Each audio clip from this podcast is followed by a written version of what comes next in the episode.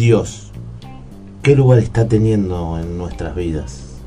Por eso los pastores, los salmistas, eh, están buscando distintas clases de, manera de decirle a las personas, eh, Señor, vení, toma tu para que lo cante, para que lo analicen, para que lo piensen. Yo eh, a veces recuerdo, puede ser épocas, viste, que los jóvenes secundarios, o lo, primero que es aquel que se acerca a la música nacional o, las primeras letras en inglés que le llegan en el área secular y le empiezan a buscar la información y por qué dijo tal tema, tal cosa, qué quiso decir, cómo lo buscó. Ahora, eso en el área secular. Cuando estamos en las cosas de Dios, muchas veces cantan, pero nadie piensa, no digo nadie, pero muchos no se dan cuenta de lo que están diciendo. ¿Y por qué? ¿Qué, qué, qué, qué importante es declarar, ¿no? Cuántas prédicas tenemos sobre las palabras, sobre eh, cómo Dios hizo el mundo, ¿no? Que dijo que se haga la luz y la luz se hizo. O sea, todo momento nos están diciendo que tenemos que declarar, eh, profetizar eh, los mensajes y la palabra de Dios. ¿Pero por qué? Porque no lo estamos haciendo. Nos enseñan porque hay cosas que no se hacen. Y decirle a Jesús que tome el lugar no es así nomás. Decirle a Jesús que tome su lugar en nuestro corazón es decirle a Jesús, toma el control y dominio de nuestra vida, de nuestro pensamiento, de nuestra gana. No son los cinco minutos como decía ayer, ¿qué tren está? Voy al tren, me subo, eh, quiero cometer eh, pecado, voy, lo hago, vuelvo, canto a la iglesia, vuelvo, hago otras cosas. ¿En qué momento estamos? Entonces, ven y toma tu lugar. Estamos listos para tomar tu lugar. El otro día subimos un post donde decíamos, si Cristo viene, ¿estamos preparados? ¿No? Yo había puesto que la tierra eh, eh, sufre, gime, ¿no? Está escrito, no es nada nuevo, no es que yo descubrí nada, sino es que escucho a los líderes principales nuestros, eh, que Dios les habla y nos tocan estos temas y digo, ¿somos conscientes? ¿Estamos listos? Ayer el pastor decía, ¿estamos tranquilos si nos vamos con Dios? ¿Sabemos, tenemos la tranquilidad que si Cristo viene nos vamos con Él? Por eso hoy decía el amor, el amor más grande. Mirá, y para, ir entrando a la palabra, ¿no? Eh, vamos a hablar eh, un poquito de San Juan. Buscamos el 4, capítulo 4, versículo 7, San Juan 4, 7, pero el amor más grande, yo, yo recordaba cosas mías. Entonces decía, yo recuerdo situaciones que he pasado con, mucho, con mucho amor, con la familia, cuando era chico.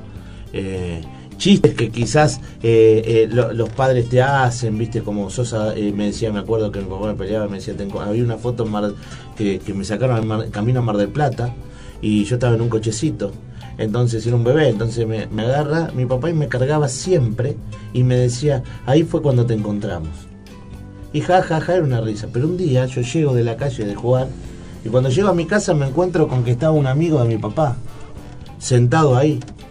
Y entonces él agarra y mi papá le dice, ¿viste? Decirle de dónde sacamos esta foto. Y fue instantáneo. Entonces, cuando lo encontramos camino a Mar del Plata. Y coincidió que dijo lo mismo y ahí le creí. Y yo pensaba que era verdad en un segundo. Hasta me dijeron, no, y el hombre sacó y tenía la misma foto. La misma foto mía la tenía en la cartera. Una persona eh, conocida en, esta Argentina en la política, que, había visitado a papá. Y yo recuerdo de que me quedó ese concepto de, abandono. ¿Quién me abandonó? Bueno, fueron segundos.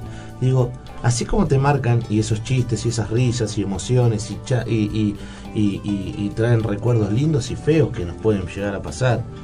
Digo, nosotros nos recordamos de dónde nos sacó Dios.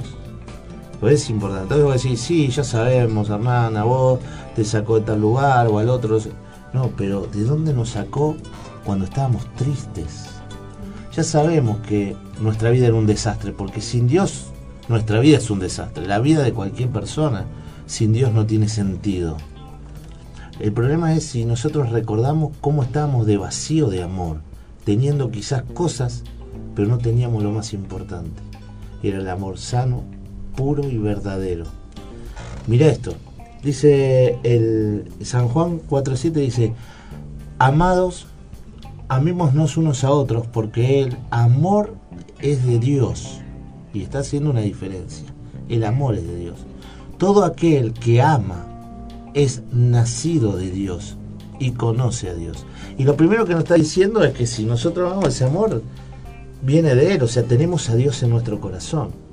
Y ahí venimos a un montón de cosas, ¿no? Por ejemplo, cuando nosotros estamos en algún lugar y no nos cae bien alguien, o nos molesta este, nos molesta el otro, y estamos en todo momento diciendo cosas, y si tenemos el verdadero amor de Dios que decimos, no tendríamos que estar pensando de esa manera.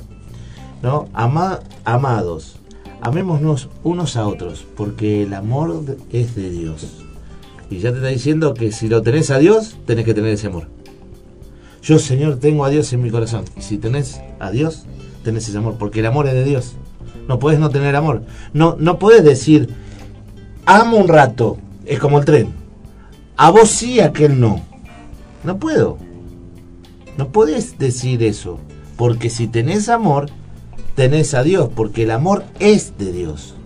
Y dice, todo aquel que ama es nacido de Dios. Y otra vez, porque si vos amas quiere decir que Él te reconoce, vos naciste en Él. Naciste en Él, por eso te reconoce el amor. Y dice, todo aquel que ama es nacido de Dios y conoce a Dios. Quiere decir que ya lo vivimos a Dios. Lo estamos viviendo porque lo conoces día a día. Entonces al conocerlo, al conocerlo a Él, vas conociendo y vas amando y vas queriendo lo que Él quiere. Y vas caminando sus pasos y Él te va enseñando a la verdadera voluntad el amor, eh, no solo el, abrazo, el afecto, el amor al valor que hoy no hay en este mundo. El agradecerle a Dios el afecto que nos da al, reconocernos como hijos, al levantarnos todas las mañanas, al, al, trabajo que nos da, a la posibilidad de poder charlar, a poder ver a nuestros hijos crecer, a ver a nuestros viejos, a los que lo tienen o los tenemos, al, poder mirar a los ojos a la persona que amás, al poder compartir con tus hermanos todos los días, ese amor que Dios te da y la posibilidad de poder expresarlo, porque si tenés a Dios, tenés su amor. Y si realmente das el amor que Dios te dio, es que lo conoces. No podés decir que conoces a Dios si no practicas el amor. Y eso es fundamental por lo que yo estoy entendiendo. Pero mira lo que dice primera de Juan 4.10. Dice, perdón, pero tengo que estoy aquí. No pude preparar todo lo escrito, entonces tengo que leerlo desde acá. Perdón la desprolijidad. En esto consiste el amor, no en que nosotros hayamos amado a Dios, sino en que Él nos amó a nosotros y envió a su Hijo en, propiciación por nuestros pecados. Y ahí otra vez, nosotros amamos tanto a Dios. No, lo importante es que Él nos amó a nosotros de tal manera que Él mandó a su Hijo morir en la cruz para perdón de nuestros pecados. Y ahí es otra pregunta. ¿Y nosotros somos capaces de amar en ese nivel de amor? Nosotros no podemos perdonar pecado a nadie. Lo que yo pregunto es si nosotros somos capaces de morir por amor a Dios porque Él hizo todo y entregó todo lo que Él tenía. Siendo rey, creador, siendo el soberano, es tan importante, es tan humilde que Él te envía a su único hijo por amor. Ahora, nuestro amor, ¿hasta dónde llega? ¿Llega para, para poder quitarle el saludo a alguien? O sea, ¿qué podemos hacer por amor? Porque nosotros a veces nos ofendemos por todo y quizás amamos al de enfrente y no amamos al costado. Entonces digo, si no estamos, Dios nos pide un sacrificio, Él mandó el sacrificio. Entonces, ¿qué, somos capaces de dar? Eh, yo tenía por acá separado algo, algo más en, Romanos, si me permiten un segundo más. Romanos 5.8 dice, voy a poner los lentes, perdón. Pero Dios demuestra su amor por nosotros en esto, en que cuando todavía éramos pecadores, Cristo murió por nosotros. Demuestra su amor. Y sigue hablando del amor, el amor más grande que conocemos. El, más, el amor que nunca nos podemos llegar a Jamás podemos llegar a imaginar lo, que Dios nos... Pero tanto el amor. Y, me gusta leerlo y leerlo y volverlo a releer porque dice, pero Dios demuestra su Él, Él tiene que demostrar, Él demuestra su amor.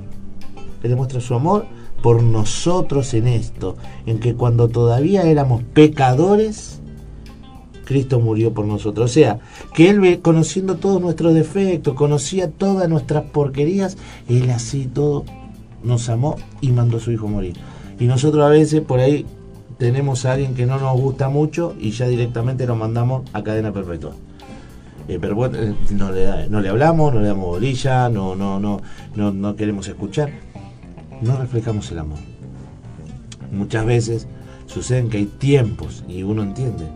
Entiende de que eh, a veces el amar también es educar, el amar es enseñar, decir las cosas que están mal con amor. Eso es es, eso también es amor. Dios te vive educando y, nos redirecciona todo el tiempo. Y, la exhortación es amor, bien dada y con respeto. Eh, ¿no? Eh, yo entiendo eso. Pero digo, a veces nos preguntamos cosas. Y yo anotaba varios puntos porque digo, eh, ¿por qué nos pasan muchas cosas en la vida? Porque no prestamos atención a lo que realmente Dios quiere. Porque Dios nos dice, vos me preguntaste a mí, vení, vení, dame cinco minutos, hablemos, escúchame, decime lo que te pasa y yo te cuento, te dice Dios. Y, si me dejaste guío, el libre albedrío. Si vos me dejás, yo te guío.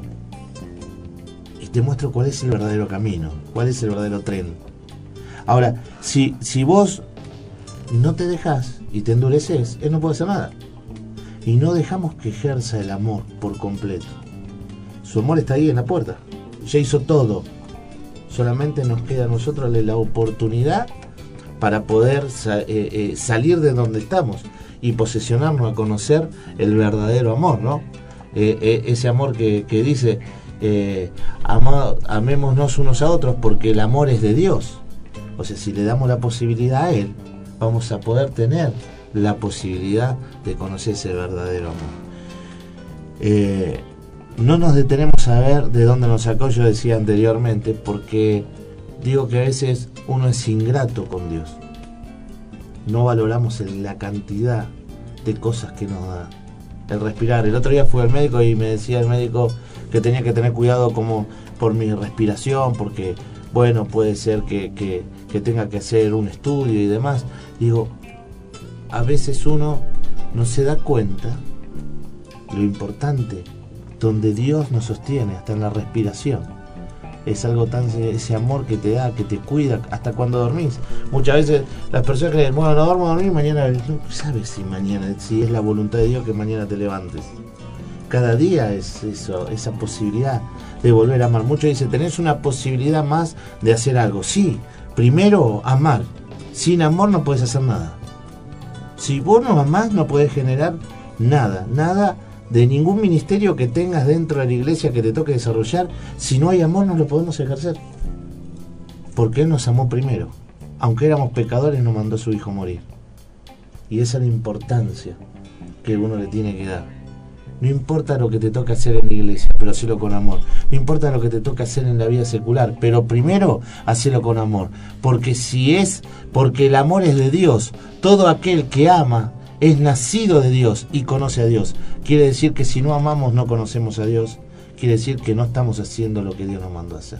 El amor es importante sobre todas las cosas.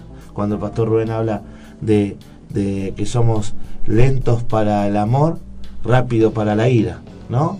Lentos, lentos para, para la ira, no, rápidos para la ira, lentos en misericordia es todo al revés de lo que es Dios. Y, nosotros tenemos que aprender lo que el papá nos mandó a hacer, nuestro Dios, nuestro, nuestro Salvador, nos pide que amemos primero en todas las áreas de nuestra vida, no solo en lo ministerial, no solo a través de una cámara, no solo por una foto, sino constantemente. Cuando las luces se apagan, cuando la radio se termina, seguir amando a los que tenemos al lado y a aquellos que no conocemos, darle el amor por primera vez, porque si tenés amor, es el amor es de Dios.